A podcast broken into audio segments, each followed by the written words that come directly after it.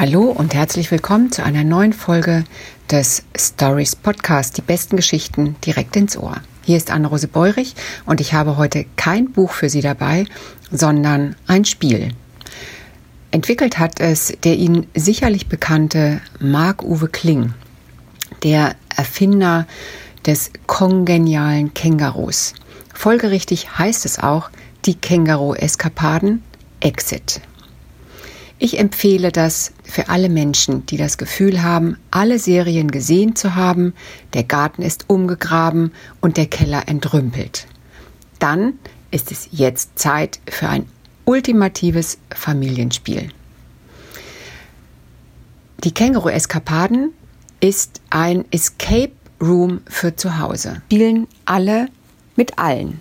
Es gilt, knifflige Rätsel zu lösen, Codes zu knacken Fallen zu entwirren und langsam, langsam dem Ausgang ein Stück näher zu kommen.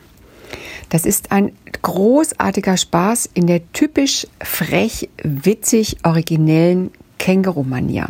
Eigentlich behauptet Marc-Uwe Kling, das sei in einer bis anderthalb Stunden zu machen. Wir haben zweieinhalb Stunden gebraucht, ungelogen und irre viel Spaß dabei gehabt.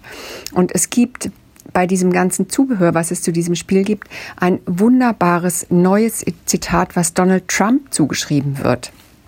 Ich zitiere, es genügt nicht, dass die Vögel des Kummers um dein Haupt fliegen. Du musst ihnen ein Nest in deinem Haar bauen. Muss ich noch mehr sagen? Das ist so sehr Känguru und macht so viel Spaß. Wer braucht noch Abende mit Freunden, wenn man ein Känguruspiel zu Hause hat? Wir haben unsere Türen wieder geöffnet für Sie und wir freuen uns sehr auf ein Wiedersehen.